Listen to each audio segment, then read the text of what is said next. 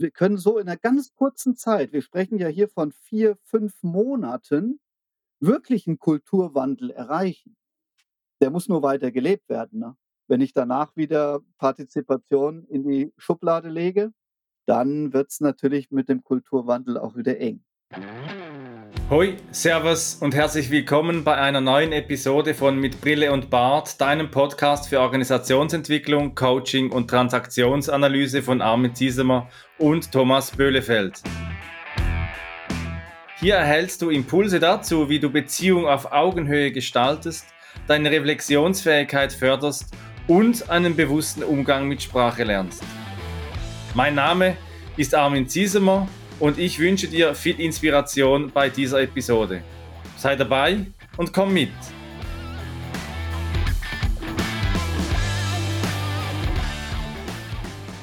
Immer wieder höre ich in Coachings oder hören wir auch in Organisationsentwicklungen die Aussage, ich habe die Sehnsucht danach, mich in diesem Unternehmen nicht dauernd verstellen zu müssen. Ich habe meine Werte, gerne würde ich auch zu meinen Werten stehen.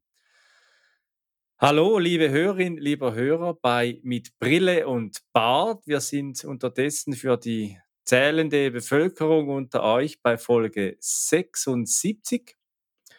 Und heute sind wir der Meinung, es geht um den Menschen ehrlich. Das hat zu tun mit einem Rückblick auf die Folge 34 mit Martin Tino Studer, wo wir heute auch ein bisschen weiterdenken, wenn der Mensch äh, in der Organisation ins Leiden kommt, in die Krankheit kommt. Und auf der anderen Seite gleich zu Beginn auch den Verweis zur Folge 64 mit Samuel Maurer, wo wir darüber sprechen, dass BGM Organisationsentwicklung ist und kein esoterischer Schamanismus. Mit dabei heute ein Gast, aber Thomas, da bewegst du dich langsam hin. Hallo Thomas. Ja, hallo Armin und auch hallo an euch da draußen an den Empfangsgeräten. Die Sehnsucht, mich nicht verstellen zu müssen, kenne ich auch so. Ich habe ja einen Bankenhintergrund und da geht ganz viel über, äh, wie ziehe ich mich an, welche, äh, habe ich einen Anzug an, habe ich keinen Anzug an. Und dann alleine im Umgang mit anderen Menschen spielt das manchmal eine Rolle, wenn ich jetzt irgendwie außerplanmäßig mal ins Büro gekommen bin und hatte nicht irgendwie einen Anzug an, dann wird man gleich von der Seite irgendwie komisch angeguckt, ist der Eindruck zumindest. Ne? Und wichtig ist halt, dass Organisationen verstehen, dass es da im Wesentlichen tatsächlich um die Menschen und ihre, ihr Engagement geht und nicht so sehr um die Äußerlichkeiten. Ja, und das kann viel ausmachen, das ist so und das weiß auch unser Gast. Lars Schirmacher ist da. Hallo Lars, grüß dich, schön, dass du da bist. Hallo. Stell dich doch gerne kurz vor. Ja, ich freue mich auch sehr, dass ich ähm, von euch eingeladen wurde, an dem Podcast teilzunehmen. Ja, mein Name ist Lars Schirmacher. Bin seit, ja, ich bin selber erschreckt, aber sind tatsächlich über 25 Jahre im betrieblichen Gesundheitsmanagement aktiv in ganz unterschiedlichen Settings. Und für mich ist betriebliches Gesundheitsmanagement Organisationsentwicklung. Und das ist auch ein Grund, warum ich mit, glaube ich, sehr viel Leidenschaft diesem Beruf nachkomme, weil wir eben Organisationskulturen nachhaltig gesünder und auch leistungsfähiger machen wollen und dann gemeinsam eine Arbeitswelt erschaffen wollen, die den Menschen stärkt und Arbeitsfähigkeit langfristig erhält. Und Thomas, du hast gesagt, sich nicht verstellen müssen, ist ein Punkt, den ich selber für mich persönlich, äh, auch nicht akzeptieren kann, warum ein Mensch, der geschätzt wird mit seinen Stärken, auch vielleicht mit seinen Macken, vor allem im privaten Umfeld mit Freunden, mit Familie, als Persönlichkeit steht und dann in die Arbeitswelt kommt, an seinen Arbeitsplatz zu seinem Arbeitgeber und plötzlich eine Rolle spielen muss oder meint, eine Rolle spielen zu müssen, weil es ihm so aufdoktoriert wird. Und in diesem Moment kann aus meiner Sicht der Mensch sein Potenzial nicht voll entfalten, was ja auch zu Lasten des Unternehmens und des Unternehmers, der das Unternehmen führt. Stopp. Bernd Schmid, der Transaktionsanalytiker und, äh, Systemiker hat ja eben die Transaktionsanalyse wesentlich beeinflusst und eine Definition von ihm finde ich ganz schön. Er sagt: „Persönlichkeit ist die Summe aller Rollen, die wir spielen auf der Bühne des Lebens.“ Und wir spielen ja immer irgendeine Rolle. Die Frage ist nur, wie wohl fühlen wir uns in der Rolle, die wir spielen? Wie wohl sind wir in der Kleidung, die wir tragen, in dem Männlichen, das wir uns umhängen. Und das ist ja auch dein Weg, Lars. Wenn wir auf deine Homepage schauen, dann trittst du ja ganz vielfältig auf. Das hat in erster Linie gar nichts mit BGM, mit betrieblichem Gesundheitsmanagement zu tun. Du trittst ja da unter anderem auch mit Bauhelm und Bauanzug auf, aber das war ja nicht immer so. Du hast ja mal ganz andere Kleider getragen. Das ist absolut richtig. Mittlerweile habe ich verstanden, dass es, äh, wichtig ist, dass man wirklich nach seinen Werten und auch seine Persönlichkeit voll, ähm, auslebt und dann die Dinge auch so nimmt, wie sie sind. Und wem das nicht passt, der hat vielleicht auch ein Stück weit Pech gehabt. Hinter diesen Verkleidungen steckt allerdings noch ein anderer Ansatz. Wir haben ja auch eine Akademie, die ausbildet Fachkräfte für betriebliches Gesundheitsmanagement oder auch Begleiter für psychosoziale Gesundheit oder für betriebliches Eingliederungsmanagement. Und mich selbst hat in der Schule schon immer als Schüler gestört, dass der Lehrer was an die Tafel schreibt, sich dann umdreht und das erzählt, was er an die Tafel geschrieben hat. Und ich habe immer überlegt, was machst du denn jetzt als kleiner Junge? Liest du das, was da steht, oder hörst du ihm zu? Beides kriegt mein Gehirn gleichzeitig nicht auf die Reihe. Und ähm, deshalb arbeite ich viel mit Symbolik, mit Settings, mit Storytelling.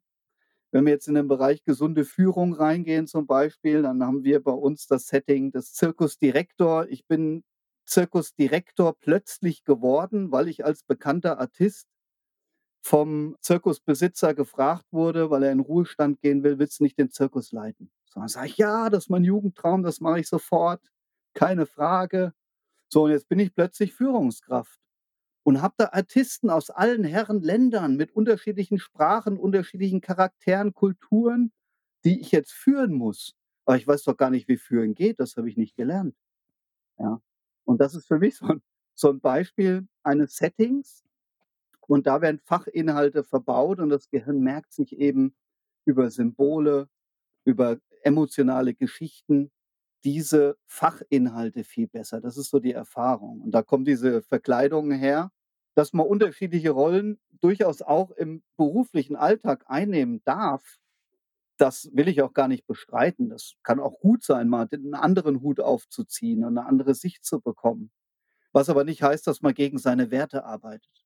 Das ist jetzt tatsächlich so 'n Gedanke, der mir direkt in den Kopf geschossen, äh, ist, ne? Wenn du Führungsrollen oder Menschen in Führungsrollen, äh, da in der Akademie hast, hm, verstehen die wahrscheinlich relativ, äh, schnell Zirkusdirektor, ja genau, das bin ich. Aber dieses Wechseln von Rollen, das spielt halt schon, äh, tatsächlich, äh, oder ist erfolgskritisch, weil ich ja nicht immer der Direktor bin, sondern ich muss ja auch ganz andere, äh, Situationen, in denen ich mich vielleicht anders verhalten muss. Und, äh, in der in der letzten Zeit, äh, sage ich mal so, wo wo Pandemie halt irgendwie, äh, 'n Thema war, wo Lockdown 'n Thema war, ist mir auch nicht so leicht gefallen, als Führungsrolle, äh, als Zirkusdirektor durch die Manege zu gehen und die Artisten sofort anzusprechen. Und das sind ja alles Rahmenbedingungen, die da irgendwie 'ne Rolle spielen und insbesondere dann, äh, wenn Situationen, äh, auftreten, in denen Menschen, die jetzt, weiß ich nicht, von der Führungsrolle betreut werden, äh, Unterstützung brauchen. Wie kriege ich das eigentlich mit? Das bedarf ja besondere Aufmerksamkeit, nehme ich an. Unbedingt, das wäre ja dann 'ne Art virtueller, äh, Zirkus. Und das ist ganz, ganz schwer vorstellbar, ne? Wir alle haben wahrscheinlich mehr oder weniger die Erfahrung gemacht mit mit dem Lockdown, dass dann plötzlich die Kommunikation 'n Stück weit anders war und vielleicht auch in der Wahrnehmung des einen oder anderen abgerissen war, ne? Und spätestens die Führungskraft, die ja dann auch, ich sage mal, die Kommunikation, äh, betrieblicherseits ansteuert an den Mitarbeiter, reagierte oftmals mit Meetings und hat Meetings angesetzt. Und so wurde virtuell kommuniziert. Ähm, wenn es aber keine Kultur hat, also gewisse Regeln. Wie wollen wir miteinander virtuell sprechen? Wie bringen wir unsere Themen unter? Ist vielleicht auch mal Raum dafür da, dass man 2, 3 Minuten erst mal drüber spricht, wie es uns eigentlich geht in dieser Lockdown-Situation oder mit der virtuellen Kommunikation. Und wir haben viel mit Menschen gesprochen, mit Mitarbeitern gesprochen, gerade im Zuge auch von Befragungen, von psychischen Gefährdungsbeurteilungen und verschiedenen anderen Werkzeugen, die wir einsetzen.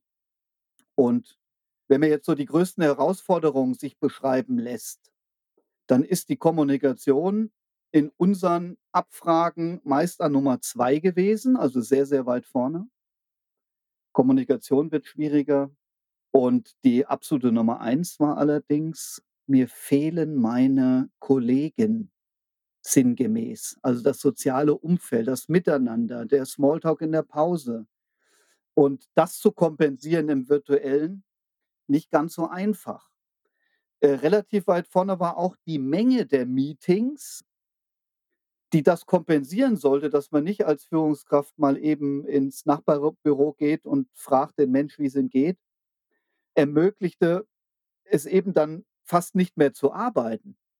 Ja, also das haben viele berichtet, die Meetingmenge ist so gestiegen, ich komme gar nicht mehr zum Arbeiten. So, dann werden Überstunden gemacht. Auch das 'ne 'n Ph Phänomen aus den Lockdowns, äh, wo viele Führungskräfte zunächst der Ängste hatten, oh, in den Lockdowns, ob die Mitarbeiter überhaupt, äh, ordentlich arbeiten. Hat sich eher herausgestellt, dass mehr gearbeitet wurde, ja. Sind wir noch nicht bei der Qualität, aber es wurde erst mal mehr gearbeitet, ja. Ja, da sprechen wir ja von der qualifizierten Selbstausbeutung auch. Äh, und was du schön ansprichst, Lars, ist ja dann, so habe ich das wahrgenommen, dann eben unmittelbar das Bedürfnis nach Begegnung. Und am Anfang habe ich gesagt, eben die Sehnsucht, sich nicht verstellen zu müssen. Und die Frage ist ja dann oder war dann, ist immer noch heute in der hybriden Führung oder in, in den hybriden Bildungsangeboten auch, ja, wer passt sich denn wem an? Und wer ist denn da der Kapellmeister im, äh, im Zirkus? Wer ist denn da der Dompteur, der Dirigent? Und 2018 hat äh, in der Luzerner Zeitung aus der Schweiz der Kapellmeister Ruslan Viel ein Interview gegeben und er sagt da, die Musik passt sich den Pferden an. Also da gibt's eine äh, Instanz, äh, die sagt, okay, die Musik, die passt sich den Pferden an und nicht umgekehrt. Also die Pferde im Rahmen auch ihrer, wie sagt man, Lars, du als, äh, was machen die Pferde? Dressiert. Dressur, wenn sie dressiert werden, dann geht's wieder gegen die Persönlichkeit und Werte, ne? Dann geht's gegen die Persönlichkeit. Auf alle Fälle im Rahmen dieser Freiheiten, die die Pferde in ihrer Dressurübung oder in ihrer Aufführung dann haben, passt sich die Musik dann eben doch äh, den Pferden an und nicht umgekehrt. Und da meine ich, ist dann die Frage, äh, wo liegen dann eben auch die Freiheiten, das übertragen wieder auf Organisationen, Mitarbeiter und Mitarbeitern eben auch äh, gesund bleiben können, gesund ja in Organisationen auch leben können. Also wenn wir auf die äh, Top drei Liste nochmal zurückkommen, die Lars eben gesagt hat, finde ich ja ganz toll, weil es uns gerade äh, die Möglichkeit gibt, äh, den Hinweis nochmal loszuwerden, dass wir auf der Road to Lindau sind. Da sind Beziehungsthemen eben ganz weit oben. Die Road to Lindau ist deswegen wichtig für Armin und mich, weil das der erste Workshop, gemeinsame Präsenzworkshop werden wird, den wir geben auf dem Kongress der Deutschen Gesellschaft für Transaktionsanalyse. Und das Thema ist eben beziehungsorientierte Organisationen. Und ja, neben dem, der Sehnsucht, sich nicht verstellen zu müssen, gibt es offensichtlich die große Sehnsucht nach Begegnung und nach Beziehung in den Unternehmen. Und dann ist wahrscheinlich auch nicht im Vordergrund, dass die Leute sich freuen, endlich wieder einen Anzug anzuziehen, sondern tatsächlich in das ehrliche Gespräch mit Kolleginnen und Kollegen zu gehen und den persönlichen Austausch zu haben. Das finde ich ganz großartig. Ich würde auch ganz gerne nochmal auf dem Armin seine Aussage zurückkommen mit dem äh, Pferd und dem Dompteur wenn ich dir richtig folgen kann, heißt das ja ein Stück weit, dass die Führungskraft oder auch die oberste Führung die ganze Kultur in einem Unternehmen formt und bestimmt. Und da besteht ja auch ein Stück weit eine Gefahr drin, dass man dann damit, mit dieser Kultur auch den Menschen ins mit seiner Vielfalt nicht zu 100% abholt. Und wenn wir über Gesundheit und Arbeitsfähigkeit und Wohlbefinden sprechen, ist das natürlich 'n entscheidender Faktor den ich da sehe, wo auch unsere Arbeit entsprechend ansetzt. Und, ähm, ich will gern 'n Beispiel, äh, nennen, wenn's an der Stelle passt. Eins der mit Abstand am meisten nachgefragten Produkte der letzten 5 Jahre war das das Thema der psychischen Gefährdungsbeurteilung. Und wir haben in Deutschland ja die gesetzliche Pflicht nach Arbeitsschutzgesetz, Paragraph 5 e et cetera, dass wir, ähm, als Unternehmen psychische Gefährdungsbeurteilung durchführen müssen. So, und jetzt kann ich die durchführen, indem ich einen Fragebogen zum Beispiel verteile in Mitarbeiterreihen, lasse mir den ausfüllen, werte den aus, stelle das Ergebnis ins Intranet und mache dann als Führungskraft, als Manager mir 'n Haken hinter die Aufgabe psychische Gefährdungsbeurteilung, erledigt. So.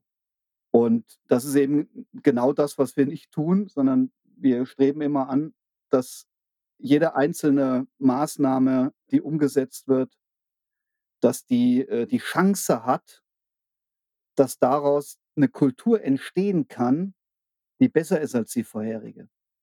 Und da ist genau das, was Thomas so schön anspricht. Der Mensch will sich begegnen, der Mensch will wertgeschätzt werden. Äh, es braucht 'ne gewisse Achtsamkeit. Der Mensch will wahrgenommen werden. Das, was wir versuchen zu leben. Und so sieht 'ne psychische Gefährdungsbeurteilung bei uns eben so aus, dass wir, nachdem wir die Organisationsstruktur analysiert haben des Unternehmens, dass wir dann erst mal in Gespräche gehen mit Mitarbeitern, auch mit Führungskräften getrennt voneinander.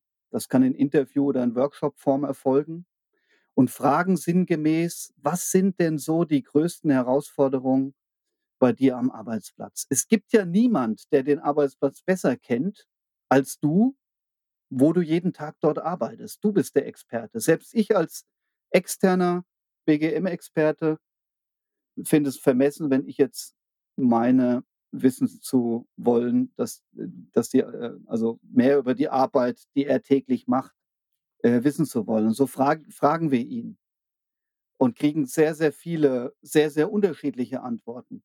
Da drin steckt auch: „Was sind denn Treiber für Stress in deinem Arbeitsalltag?“ So, und aus diesen, äh, Themen sortieren wir Handlungsfelder und aus den Handlungsfeldern werden Fragen gestaltet, wodurch die Sicherheit entsteht, dass die Fragen auf den Mitarbeiter passen. So, und wir stellen fest, dass viele es gar nicht gewöhnt sind. Wie, wir werden jetzt gefragt? Normal kriegen wir 'n Bogen vorgelegt. Jetzt werden wir gefragt, wir werden wahrgenommen. So, und das ziehen wir von Anfang bis Ende durch. Das heißt, diese Partizipation, Mitarbeiter beteiligen an der Entwicklung auch einer solchen Kultur, jetzt hier in mit dem Mittel der psychischen Gefährdungsbeurteilung vorgelebt. 2. Punkt, die Transparenz. Also, wir berichten immer wieder zwischendrin, auch dem Mitarbeiter mit 'ner ganz offenen Kultur, mit 'nem ganz offenen Visier, wie der Stand ist. Und wenn jetzt die die, äh, Frage sich stellt: „Mache ich als Mitarbeiter mit oder nicht?“ Habe ich ja auch den großen Vorteil beziehungsweise die Erleichterung in der Bewerbung, weil es überall sich schon rumgesprochen hat: „Oh, die haben mich gefragt, ich durfte mitentwickeln. Ja, natürlich mache ich mit.“ So, und so erreichen wir sehr, sehr hohe Beteiligungsquoten. Hier zuletzt, äh, knapp über 80 % der Gesamtbelegschaft hat da mitgemacht. Und jetzt wird das ausgewertet, Ergebnisse liegen vor und wir laden ein in Workshops und fragen jetzt: „Welche der Ergebnisse, die ja hier neutral vorgestellt wurden, haben dich überrascht? Welche hast du so erwartet? Warum ist das so? Erzähl mal, wie's bei dir ist.“ So, und das ist für uns auch 'ne qualitative Absicherung dieser, äh, quantitativen Befragung, weil wir hier erfahren, was wirklich die Probleme sind in Bezug auf die einzelnen Fragestellungen. So, und wenn ich dann in Workshops, äh, die Mitarbeitenden da abgeholt habe, dann frage ich natürlich auch: „Sag mal, du als Experte für deinen Arbeitsplatz, wie muss aus deiner Sicht die Lösung aussehen?“ Und kriege ganz viele Lösungsideen. Und ich kann nur in diesem Moment auch dann dem dem Unternehmen anraten, einen großen Teil der Lösung, immer vorausgesetzt, sie passen, in die Rahmenbedingungen auch umzusetzen. Was ist das für eine Wertschätzung? Ja, und wir können so in einer ganz kurzen Zeit wir sprechen ja hier von 4, 5 Monaten, wirklich 'n Kulturwandel erreichen. Der muss nur weiter gelebt werden, ne? Wenn ich danach wieder Partizipation in die Schublade lege dann wird's natürlich mit dem Kulturwandel auch wieder eng. Was ich von dir höre, ist, äh, eine sehr hohe Fokussierung auch auf das Thema Bewusstheit, Bewusstheit schaffen. Das Hinschauen, was wirklich ist in der Organisation und nicht eine, äh, reine Leitbild oder Marketingübung für das betriebliche Gesundheitsmanagement, ich sage jetzt mal bewusst abzuliefern, sondern wirklich in die Auseinandersetzung Auseinandersetzung zu gehen. Und auch ich, der im Bereich der Früherkennung, Frühintervention mich hier fokussiere, stelle das auch immer wieder fest. Und da sind wir uns ja auch einig, dass während der Corona-Zeit oder durch die Pandemiezeit der Müll in den Organisationen nach oben gespült wurde und dass es je länger, je mehr äh, wirklich Kulturwandel und Transformationsprozesse braucht, die tiefer greifen als nur ein bisschen an der Oberfläche, ein bisschen äh, Lack aufzutragen. Und das ist ja unser Thema, mit den Menschen auch in Kontakt zu treten. Jetzt hat man ja in den letzten Jahren sehr stark fokussiert auf äh, Online-Meetings. Sie habt es angesprochen, Thomas und Lars. Äh, jetzt ist so langsam das Thema, wie sieht eine hybride Führung aus? Wie funktionieren hybride Modelle? Und die Frage, die mich beschäftigt, ist, wie kommt man denn von online wieder in eine tragende menschliche Beziehung. Weil was ich weiß, jetzt auch das, was wir hier machen, das ganze Volumen der Stimme zum Beispiel, da holen wir nur über diese Übertragung einen kleinen Teil der Schwingungen auch mit, nehmen wir mit äh, und die Stimme verliert sehr viel in diesem Online, was Persönlichkeit ausmacht, was Beziehung ausmacht, was Tonfall ausmacht. Wie gelingt das, von online wieder in eine menschliche Beziehung zu kommen? Also, er stellt ja ein Stück weit in Frage, dass es online nicht möglich ist, eine menschliche Beziehung zu führen, zu pflegen. Das sehe ich durchaus ein Stück weit anders. Es ist beides möglich. Sicher sind die teile ich die Meinung, dass es etwas schwieriger ist, wenn man sich nicht live, äh, gegenübersteht. Aber wir haben ja so viel technische Möglichkeiten der, der, der virtuellen Kommunikation mit Videocalls, mit Chat, mit diversen neuen technischen Möglichkeiten, dass wir, ich sag mal, aus der Vielfalt schöpfen können. Aber es braucht, glaube ich, eine neue Form der, der Kommunikation und auch diese Bereitschaft, äh, sich auf neue Dinge auch einlassen zu können. Und dann ist der Weg rein in, äh, ins Homeoffice und zurück ins Homeoffice, glaube ich, gar nicht mehr das große Thema nah dran sein am Mensch, nah dran sein am Mitarbeiter, am Kollegen, am Freund, gerade auch, wenn es ihm nicht gut geht und man das erkennt. Da sehe ich eher die Gefahr, wenn alles remote läuft, dass man da adäquat dann äh, solche Dinge auch noch erkennt und den Menschen entsprechend abholen kann. Auch das wäre eine Führungsverantwortung. Ja. Und für dieses Zurück vom Homeoffice ins Office in jeder Veränderung steckt ja auch eine Chance. Das haben wir ja selbst bei diesen harten Zeiten in Corona vielfältig gemerkt. Du hast schön formuliert, dass der Müll nach oben geschwemmt wurde, mit dem großen Vorteil aber, dass er sichtbar wurde. Und ich kann nur empfehlen, dass man sowas als Chance nutzt und dann vielleicht ein Stück weit mit neuen Impulsen, mit einer neuen Kultur, mit mehr Offenheit den Menschen, den Mitarbeiter wieder empfängt, wenn er zurückkommt.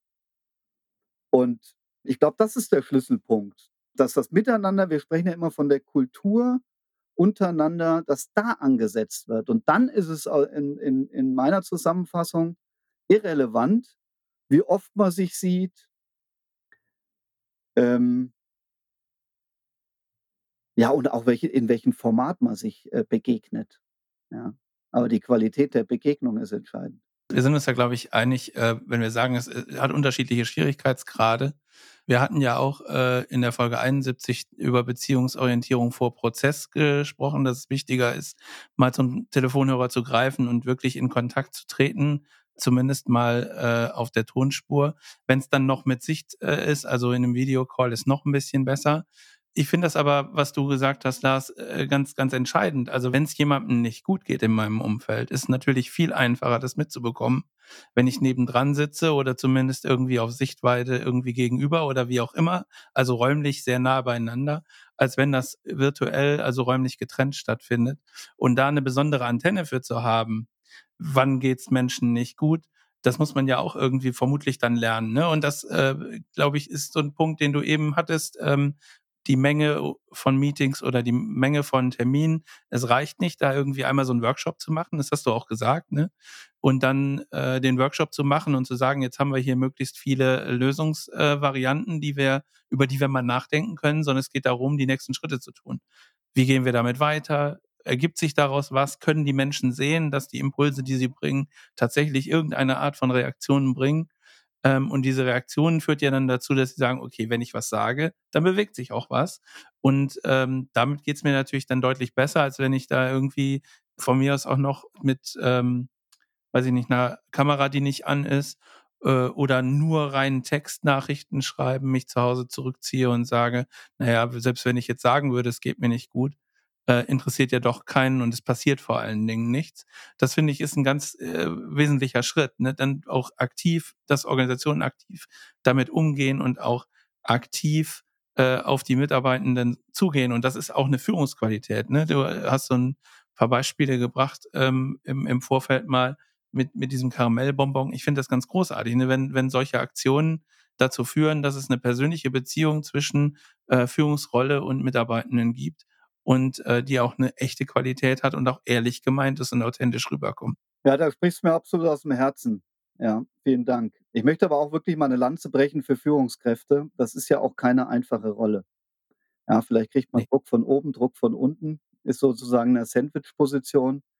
Man hat irgendwie Führung auch nicht so richtig gelernt oder studiert und ist plötzlich Führungskraft. Und ja, in Zeiten der Veränderung, wir haben über Lockdown, Back to Office gesprochen, kommt ja noch mal mehr Verantwortung auf die Führungskraft zu. Und wir haben zum Beispiel in unserer Akademie eine Ausbildung oder auch mehrere, wir nennen das Multiplikatoren-Ausbildungen, wo ein verlängerter Arm für die Führungskraft oder auch für die Verantwortlichen des betrieblichen Gesundheitsmanagements oder betrieblichen Eingliederungsmanagement ausgebildet werden zu unterschiedlichen Themenbereichen. Und da ist uns ganz, ganz wichtig, dass das wie wird der Mitarbeiter oder die Mitarbeiterin sagen, einer von uns ist? Also gerade nicht jemand, der in der Hierarchie des Unternehmens verankert ist mit einer festen Rolle. Das ist der BGM-Beauftragte oder das ist der Arbeitsmediziner, sondern eben einer von uns. So, und wenn ich das Thema psychosoziale Gesundheit nehme, was ja ein sehr, sehr sensibles ist, leider, leider, leider nach wie vor nicht äh, so enttabuisiert, wie wir uns das alle vorstellen, dann wird es eben noch wichtiger, dass einer von uns Ansprechpartner wird für das Thema psychosoziale Gesundheit. Ja, wir empfehlen Unternehmen in dem Zusammenhang, da auch wirklich Leute zu suchen, die selber Betroffene waren oder noch sind, also eine eigene psychische Erkrankung hatten oder haben und damit ganz offen umgehen. So, jetzt weiß die Belegschaft das dann auch in der Regel der Müller hat Depressionen beispielsweise, der geht da offen mit um und der ist jetzt Ansprechpartner für psychosoziale Gesundheit. Wahnsinn, wie durch das Schaffen einer solchen Rolle mit der Kultur, die dahinter steht, hier ist ja auch wieder der Mitarbeiter beteiligt, als Sprachrohr, als Leuchtturm zu wirken, damit sowohl der Führung als auch den Positionen, den Rollen, äh, der, den Trägern des BGMs und Arbeitsschutz Unterstützung leisten zu können, aus erster Hand. Und die Hemmschwelle für den, der selber auf dem Weg dahin ist, psychisch zu erkranken, wird natürlich deutlich niedriger. So. Er ist Helfer, er ist Begleiter, er ist Freund, er ist Kollege. Und das wünsche ich mir auch für Führungskräfte, dass sie auch mal in der Lage sind, ihre Rolle, die vielleicht aufgrund von der Stellenbeschreibung etwas anders klingt, verlassen und in die Rolle des Freundes, des Kollegen, des Menschen reingehen, was ja viele Führungskräfte wirklich auch machen. Ich kenne ja auch viele positive Beispiele. Um damit dann mit der Empathie, die es hier auch braucht bei psychischen Erkrankungen, äh, wirken zu können. Ja. Ja, kein Freund kein Freund ist ja oftmals, äh, das, äh, System, irgendeine Datenbank, die Fehlzeiten, äh, erfasst oder in denen Fehlzeiten erfasst werden und dann irgendwann nach einer gewissen Zeit, äh, ein Schreiben ausgelöst wird nach Paragraph so und so sind Sie, äh, eingeladen oder sogar vorgeladen, sich mit äh, einer Jury zu treffen für ein betriebliches Eingliederungsmanagement. Aber bitte, wenn Sie weiterlesen unten, das ist ganz freiwillig. Das ist ja das, was dir immer wieder mal begegnet, Lars, und das, was ich auch kenne aus dem betrieblichen Gesundheitsmanagement.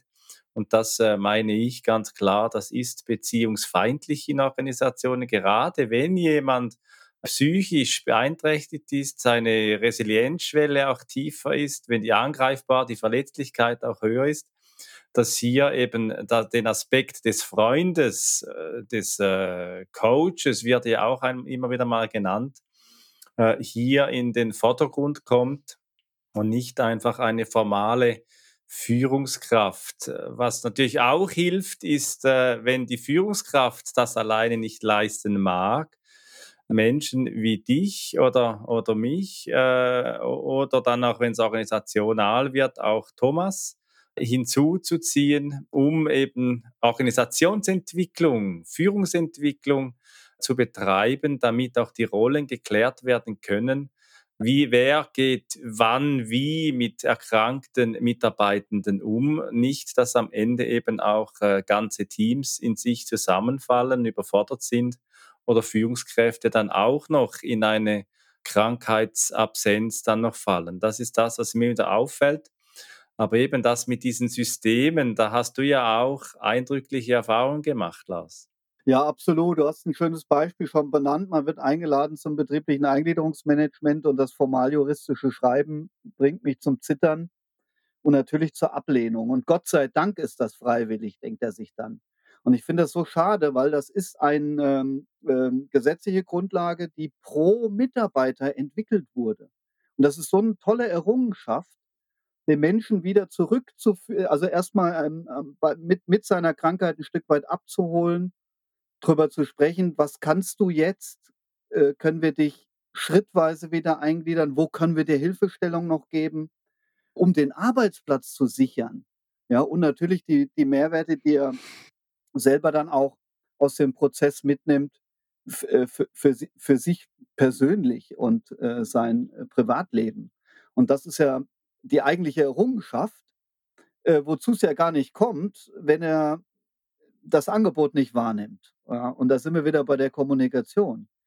Ähm, wäre aber, nur mal angenommen, die Kultur so positiv und offen, dass man vielleicht sogar mit seinen psychischen Belastungen oder Beanspruchungen zur Führungskraft gehen kann und wird da äh, ganz offen abgeholt, dann sind wir um Lichtjahre weiter, als äh, wir das aktuell wahrnehmen in vielen Unternehmen. Es braucht aber mehr dazu, weil es ist natürlich eine, eine hohe Verantwortung und der weder die Führungskraft noch dieser angesprochene Lotse oder Multiplikator, Begleiter für psychosoziale Gesundheit im Betrieb, den wir da ausbilden, sind ja Therapeuten oder Ärzte oder Diagnostiker und die sollen auch nicht therapieren, sondern die sollen die Ansprechpartner kennen im Unternehmen, die Hilfestellung geben können. Es braucht den Aufbau eines Netzwerkes mit Profis, damit äh, ein Mensch mit psychischen Belastungen und, und Erkrankungen auch adäquat abgeholt werden kann. Und da gibt es so viel Angebot in Deutschland, auch bei euch in Österreich, Verbände äh, zu einzelnen Themen, zu einzelnen psychischen Erkrankungen, ganz viel, viel äh, leidenschaftliches Ehrenamt. Und das ist auch für mich eine, eine, eine Aufgabe, die ein Unternehmen hat, ein solches Netzwerk zu bauen, zu pflegen oder auch zu beauftragen, wenn die Zeit dafür fehlt. Wir sind da sehr engagiert in dem Bereich, weil das ein absolutes Herzensthema ist, mentale Gesundheit zu entwickeln im positiven Sinne. Und da gibt es zum Beispiel das Global Mental Health Network, ähm, was auf europaweiter Ebene als Patientenvertretung für Menschen mit seelischen Erkrankungen oder Beeinträchtigungen, aber auch für die Angehörigen zur Verfügung steht und da ganz, ganz viele Hilfsangebote verbindet, europaweit, über eine Plattform. Das ist so ein Punkt. Es gibt da noch auch ähm, den Verein You Are Human oder Du bist Mensch e.V., der Betroffene in den Austausch bringt. Auch ein ganz, ganz wertvolles in dem Zusammenhang. Bis hin zu Projekten wie BEMC, wo der psychisch Betroffene im Zuge des betrieblichen Eingliederungsmanagements äh, hier äh, über ein ähm, Fördergeldprojekt wird eine große Plattform gebaut, die den Organisatoren, den Führungskräften, dem Unternehmen hilft, Strukturen zu schaffen und auf der anderen Seite dem Betroffenen, Belasteten auch seine Hilfestellung gibt, ja, mit ganz vielen Instrumenten, die da verkettet werden. Ja, ähm. liebe Zuhörerinnen, lieber Zuhörer, wenn du zuhörst jetzt äh, bis hierher, dann findest du in den Show Notes äh, alle diese Links zu diesen äh, Projekten und Initiativen, die du, Lars, jetzt erwähnt hast. Auch dazu die Informationen zu Lars, zu dir und äh, Links zu deinen Angeboten die Zeit für diese Folge ist jetzt leider rum. Also wieder ein großartiges Thema. Wir haben auch in den anderen Folgen, die wir eben genannt haben, ja schon mal in, in diese Richtung diskutiert und auch mit Gästen gesprochen. Ich finde es immer wieder ja schön zu sehen, dass es Initiativen gibt, die auf dem Weg auch immer weitermachen und immer neue Angebote und Räume schaffen. Ähm, auch der Hinweis, Führungsrollen sind auch nur Menschen, ähm, ist total wichtig. Ne? Auch dass Organisationen irgendwann in der Lage sind, ich weiß nicht, vielleicht gibt es da gute Beispiele für. Ich habe es aber mal als Negativbeispiel gehabt, wo Führungsrollen äh, sowas nie zugeben durften. Äh, sonst sind sie äh, irgendwie aussortiert worden und irgendwie degradiert oder so worden, wenn sie gesagt haben, ich habe hier gerade äh, tatsächlich irgendwie Unterstützungsbedarf, weil es mir nicht gut geht. Wenn wir also erkannt haben als Organisation, dass äh, es alle Menschen betreffen kann äh, und dass auch alle Menschen da irgendwie ein gutes Angebot kriegen, dann haben wir da sicher äh, einen riesen, riesen Schritt gemacht. So. Und da könnt ihr in eurer Organisation, liebe Zuhörerinnen und Zuhörer, mal gucken, was, ist, was bietet eure Organisation an. Und falls es dann noch Bedarf gibt, dann äh, entweder stößt was an, meldet euch bei uns. Äh, wir können da sicher auch irgendwie was tun oder wendet euch an Lars dann finden wir sicher irgendeine Idee, die euch in eurer Organisation helfen kann. Ja, also wenn wir über Österreich, Deutschland sprechen, für die Schweiz gilt das natürlich auch. Da gibt es auch entsprechende Angebote. Was für mich für, aus der heutigen Folge sich so ganz toll verdichtet hat, ist schon das Thema, es geht um den Menschen in der Organisation und das meinen wir ernst. Äh, Lars, für den Austausch mit dir, für ein Herzensthema, das ja auch mich be bewegt, das äh, betriebliche Gesundheitsmanagement. Danke ich dir sehr. Ich glaube, in der Haltung liegen wir sehr nah beieinander und freue mich, dass wir heute ja auch ein bestätigendes Gespräch auch führen durften, dass es eben um Organisationsentwicklung geht und nicht einfach um ein Leitbild oder irgendeine Visionskarte, für die betriebliche Gesundheitsförderung meist dann ja noch und nicht wirklich ein integriertes Gesundheitsmanagement. Da werde ich auch nicht müde, das immer wieder zu betonen, dass betriebliches Gesundheitsmanagement eben mehr ist als nur Gesundheitsförderung. Da könnte ich jetzt auch noch mal zwei Stunden feurig ausholen. Ich lasse das jetzt, Lars, und gebe dir gerne dein Schlusswort, wie es bei uns bei Mit Brille und Bart üblich ist. Ja, es hat mir viel Spaß gemacht, ähm, dass wir über eins meiner Herzensthemen hier uns austauschen konnten. Ich glaube, es braucht viele, viele weitere Folgen, damit man dieses Thema auch noch mehr verbreiten kann. Und du hast es angesprochen, BGM ist Organisationsentwicklung. Und ich möchte gern äh, den Zuhörern, äh, gerade denen, die auch in Verantwortung stehen, Unternehmen, noch so einen ganz kleinen Leitfaden mitgeben was das bedeuten kann für die Zukunft. Vielleicht ist es ein To-Do für morgen, für übermorgen. Also der erste Schritt ist Vertrauen aufbauen, dann Beziehung gestalten, dann die Führungskräfte befähigen und dann Nachhaltigkeit sicherstellen. und leben Sie es mit Energie, mit Herz. Ja, das wäre mein Wunsch. Wenn dir diese Episode von Mit Brille und Bart gefallen hat, dann zeig uns das mit deinem Like und abonniere gleich den Kanal, damit du keine Folge verpasst. Alle Links zur Folge findest du in den Show Notes. Da findest du auch unsere Kontaktdaten, wenn du uns etwas mitteilen möchtest. Wir sind verfügbar in Deutschland, Österreich, der Schweiz und natürlich remote, wenn du Orientierung und Begleitung für deine Veränderungsprozesse suchst. Teile diesen Podcast mit Menschen, die davon profitieren können und lass eine Rezension bei Apple Podcast da. Ich bin Armin und wünsche dir bis zur nächsten Episode eine gute Zeit. Komm mit und verbinde Perspektiven.